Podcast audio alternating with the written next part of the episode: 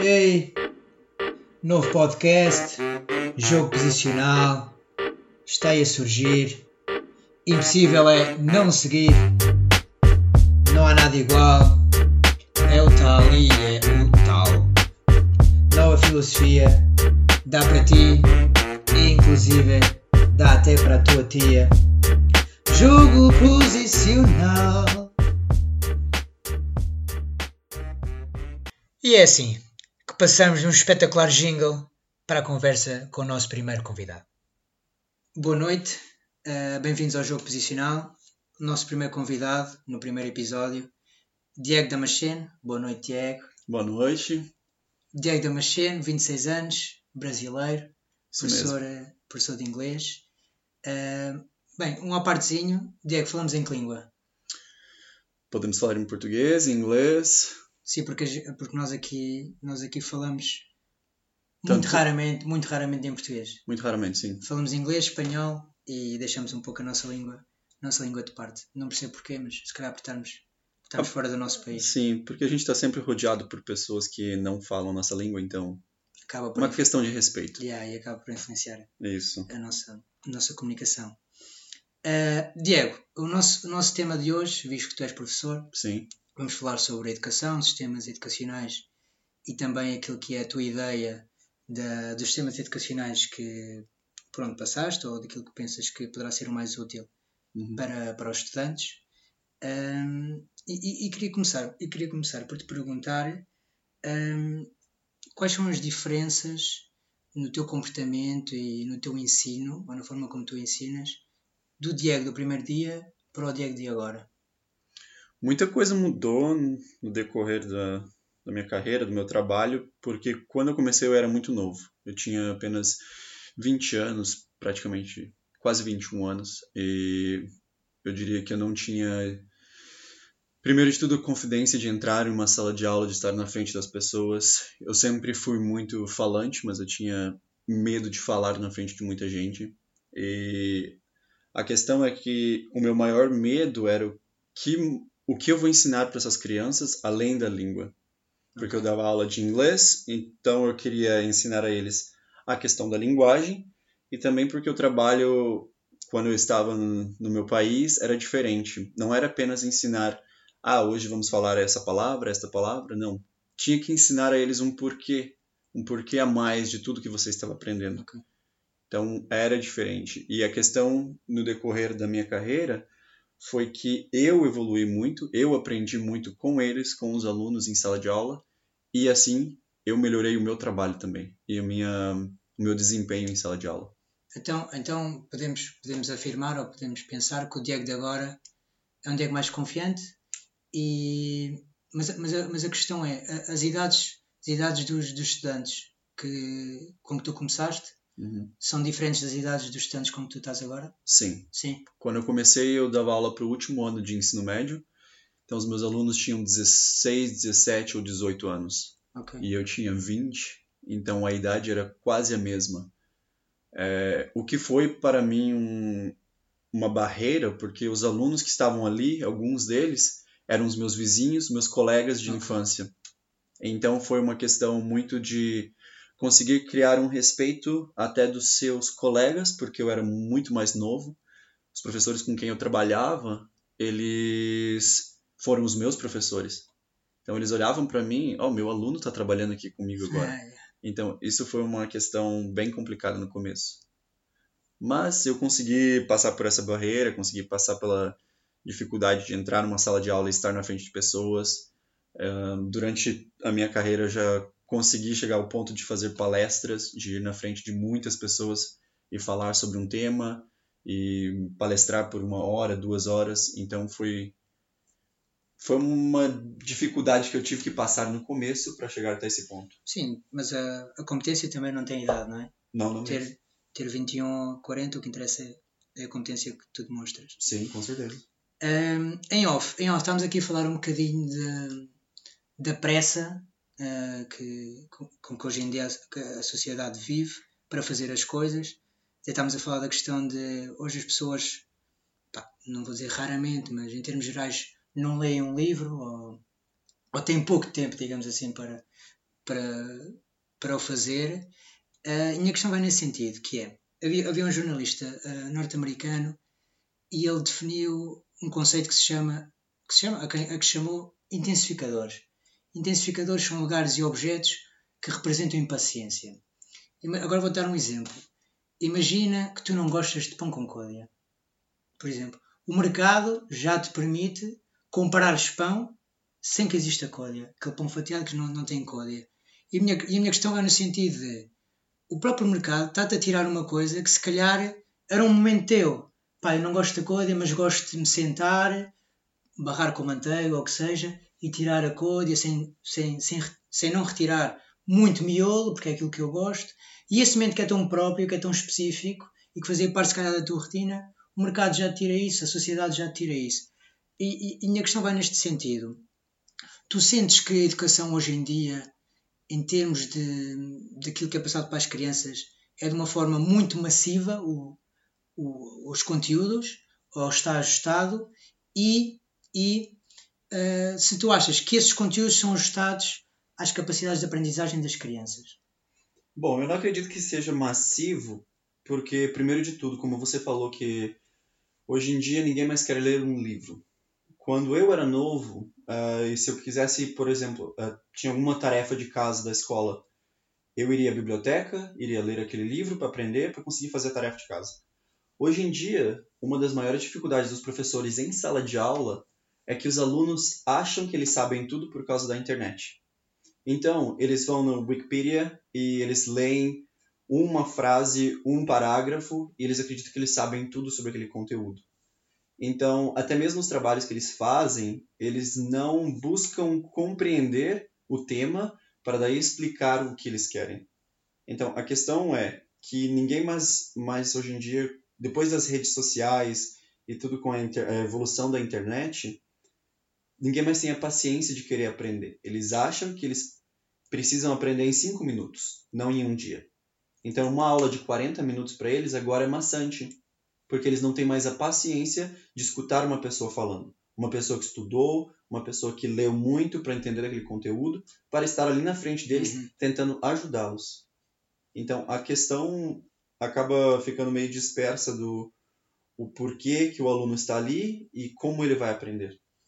Ok, então, e agora estava a falar nesses 40 minutos que podem ser maçantes ou que são maçantes, maçadores em português. Um, Portugal. Um, tu achas que o facto das crianças terem menos tempo para serem crianças influencia também o facto de sentirem que é para estes 40 minutos, porque a seguir estes 40 minutos vamos ter mais 40 minutos e vamos ficar na escola desde as 8 e meia até às 5 da tarde. Achas que isso influencia o, o facto de da capacidade de aprendizagem ser menor por eles terem, ter, por eles terem um horário mais sobrecarregado? Bom, Primeiro de tudo, no meu país, a, as aulas são de apenas 4 horas por dia. Então, a minha vida inteira eu só estudei de manhã. Eu nunca fui para a escola à tarde, nunca fiquei depois do almoço. É simplesmente das 7 e meia da manhã às 11h45 da manhã. Pronto. Ou você estuda de manhã, ou à tarde, ou à noite. A educação é a mesma, o sistema é o mesmo desde que eu estudei um, há mais ou menos oito anos, quando eu me formei, e ainda continua sendo a mesma coisa mas os alunos que estão lá são diferentes. Então, o sistema é o mesmo, mas os alunos são diferentes porque agora os alunos têm toda uma tecnologia que faz com que eles pensem mais rápido, porém, eles não aprendem o que eles deveriam estar aprendendo. Então, é mais fácil você ligar um computador e digitar o que significa isso, do que ir a uma biblioteca, pesquisar, abrir um livro, ler aquele conteúdo para daí você conseguir entender. Então, a questão da aula maçante é porque os alunos não têm a paciência que nós tínhamos antigamente. Porque nós não tínhamos outra opção. Era aquilo ou aquilo. Sim. Você queria aprender, tem que abrir o livro, todo mundo tinha que abrir o livro, todo mundo tinha que estudar. Hoje em dia, alguns têm acesso à internet, outros não. Alguns têm um celular, um computador, Wi-Fi, todas essas coisas. Outras famílias não têm. Então, quando eu estava trabalhando com adolescentes uh, no meu país, foi diferente porque eu trabalhei com crianças pobres em uma escola e com crianças de classe média alta em outra escola. classe média alta, todos tinham seus celulares, todos poderiam fazer o que quisessem. Estávamos aprendendo inglês, então eles usavam o dicionário o tempo inteiro no celular. Eu deixava eles usarem o dicionário no celular, o que era mil vezes mais rápido. E na outra escola, os alunos tinham que usar o dicionário. O dicionário comum, folhear página por página, o que fazia da aula ser um pouco mais maçante. Porque agora eles pensam, ah, eu poderia estar usando o celular mas nem todo mundo tinha. Mas, mas por exemplo, na tua. Eles tinham as mesmas idades? Esses... Sim, a Sim. mesma idade, diferentes classes sociais. Ok, e a minha, a minha pergunta, porque eu tenho uma teoria sobre isso, se calhar falo, hum, não agora, mas mais daqui um pouco, para te fazer esta pergunta, que é, em termos de, de aprendizagem, o que, é que tu, o que é que tu achas ou o que é que te pareceu que foram aqueles que potenciaram mais as suas capacidades na aprendizagem de uma língua estrangeira, como é o inglês neste caso? Aqueles que tinham menos capacidades, neste caso não tinham celular ou, ou não tinham computador, e aqueles que tinham que folhear o, o dicionário. A questão da linguagem é muito específica porque linguagem está ligada à cultura.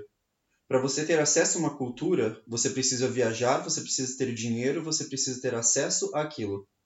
Se você vem de uma classe social baixa, é muito difícil de ter acesso a tudo isso. Sua família não vai ter condições de pagar uma viagem para a Europa, uma viagem para os Estados Unidos, uma viagem para outro país. Quando você tem uma, uma condição financeira boa, você vai ter esse acesso mais rápido, o que faz com que você pense: eu preciso aprender essa língua porque ano que vem meu pai vai me levar para os Estados Unidos. Eu preciso aprender essa língua porque os meus amigos todos estão viajando, porque toda a minha classe, todos os meus colegas estão falando sobre isso. Quando você, quando eu trabalhava com esses alunos de classe baixa, de uma classe muito baixa, eles tinham pouca condição financeira, eles falavam para mim muitas vezes, mas professor, eu nunca vou sair do Brasil. Eu não preciso aprender isso porque eu nunca vou ter contato com um estrangeiro. O que era difícil de mostrar para eles que eles poderiam ter esse contato, porque há estrangeiros viajando no seu próprio país. Então você pode ter esse contato, mas eles não entendiam a razão de fazer isso. Ok. Eu estou a perceber o que tu dizes e, e, e, se calhar também pode ser uma questão mais específica do contexto brasileiro, que eu acredito, e também da, do tema que estamos a falar, que é a educação.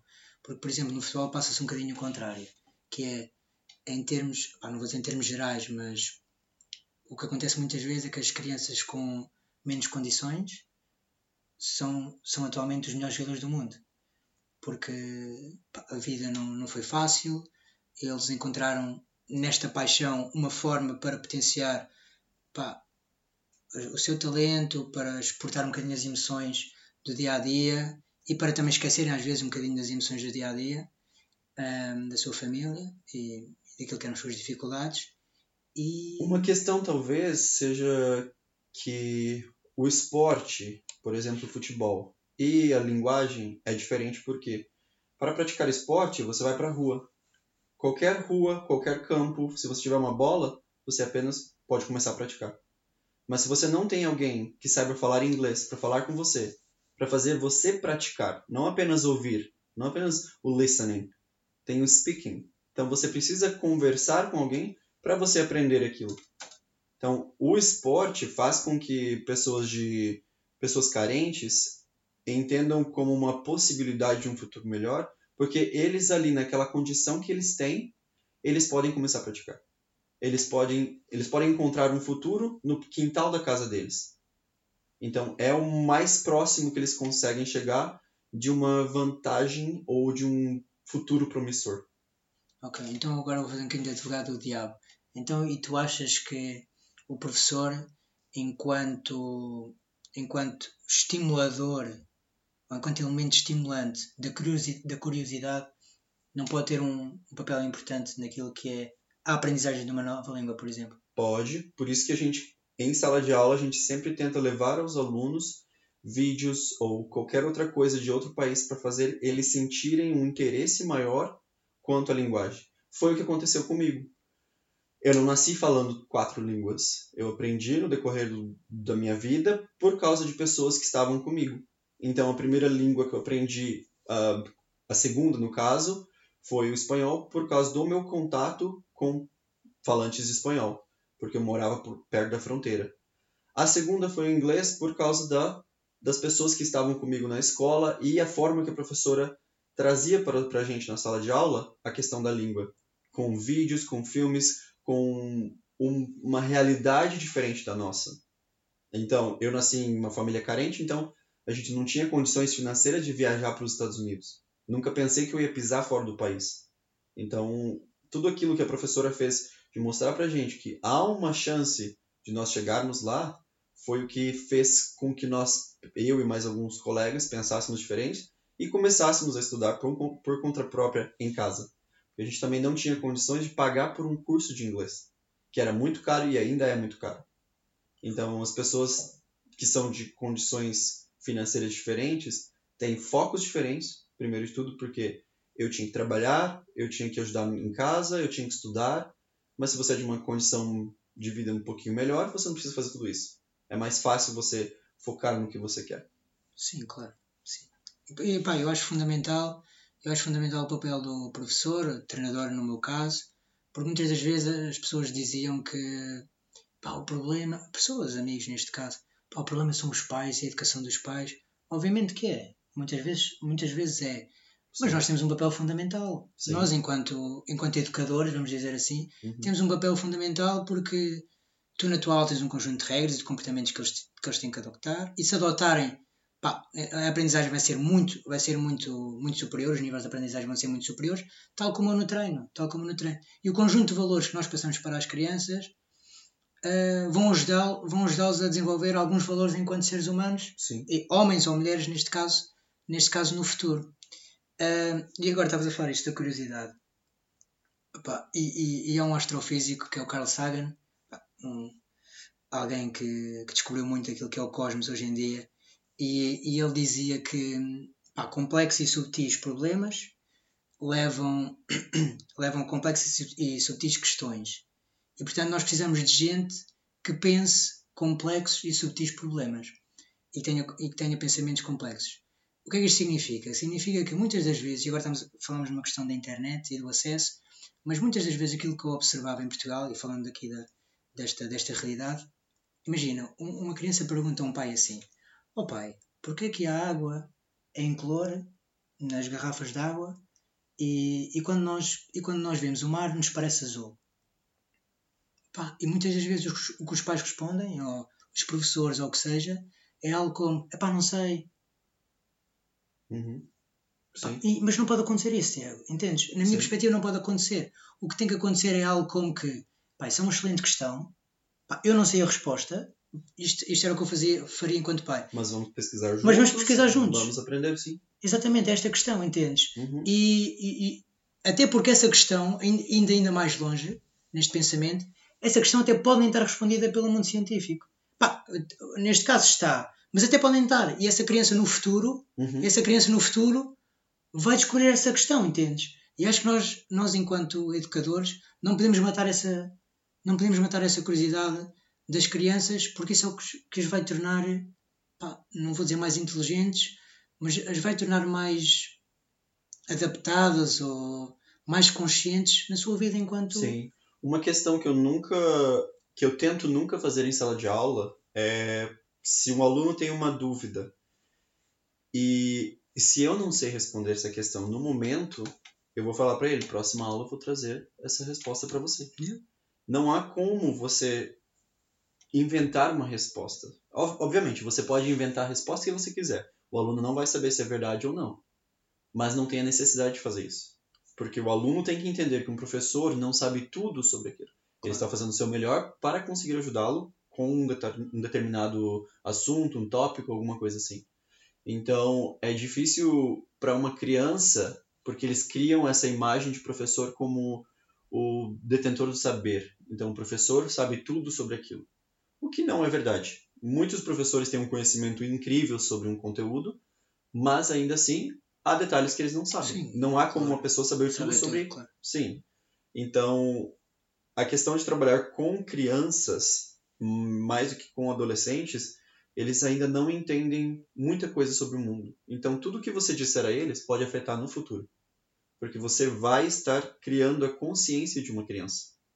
Então, você tem que ser muito cauteloso com isso. O que você vai falar para ele, por que você vai falar, o que você vai mostrar a essa criança, qual é a vantagem por que Por exemplo, uma criança em uma escola vai estar aprendendo milhões de tópicos diferentes, de diferentes matérias, esporte, educação, de saúde, de tudo. Você tem que tentar mostrar para ele por que, que aquele conteúdo que ele está aprendendo é importante. Em que momento da vida dele aquilo vai estar transversalmente conversando com algum outro tópico. Então, o aluno tem que entender que cada detalhe da educação é importante. Verdade?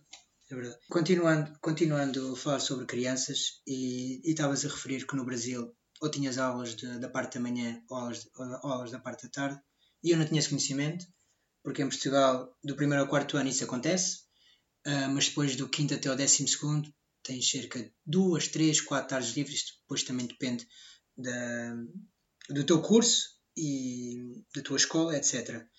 Nunca tens, mas nunca tens só de manhã ou só à tarde a partir do quarto ano.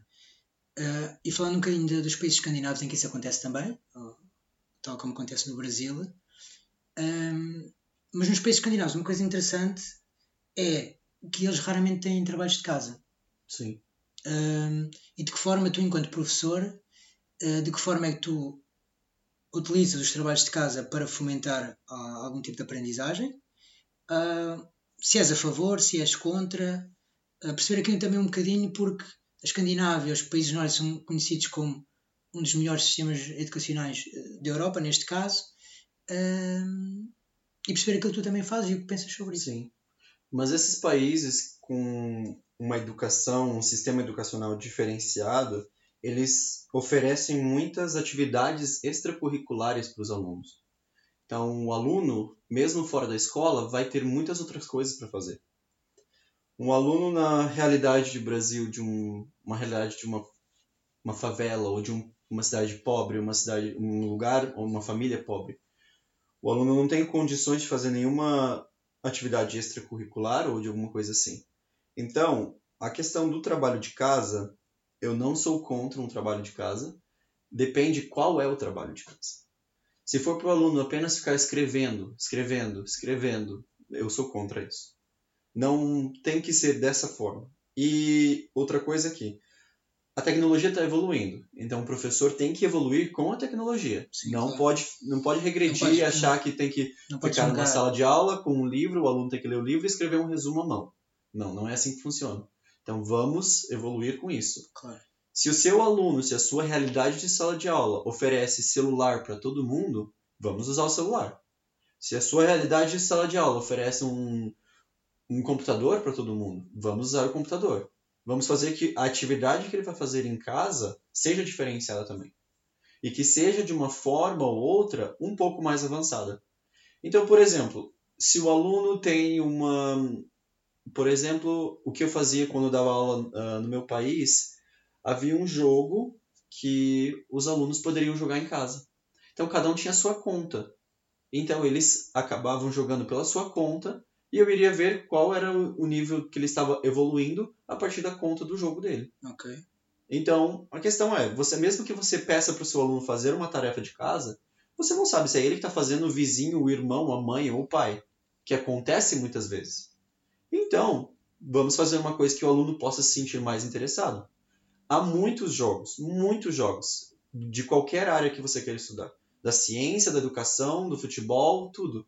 Então, utilize os jogos para fazer com que o aluno aprenda aquilo que você está ensinando. Porque hoje em dia os alunos estão utilizando o celular o tempo inteiro. Se ele vai estar com o celular, ele pode estar jogando. Está jogando um jogo diferenciado, um jogo de aprendizado. Então, então e como é que, agora não falando aqui do aspecto uh, dos estudantes, mas falando do teu, como é que tu evoluíste com a tecnologia? Tiveste algumas dificuldades? Foi fácil para ti? Tive porque a realidade de sala de aula foi diferente em cada escola que eu trabalhei. Algumas escolas o aluno não poderia usar o celular de jeito nenhum. Outras escolas o aluno era liberado a usar o celular em sala de aula. Porém, nem todos eles tinham acesso à internet. A escola não oferecia Wi-Fi. Então, alguns tinham acesso à internet pelo seu próprio celular, outros não tinham. Outros tinham celular, outros não tinham. Outros chegavam em casa, não tinham computador. Isso tudo na mesma turma.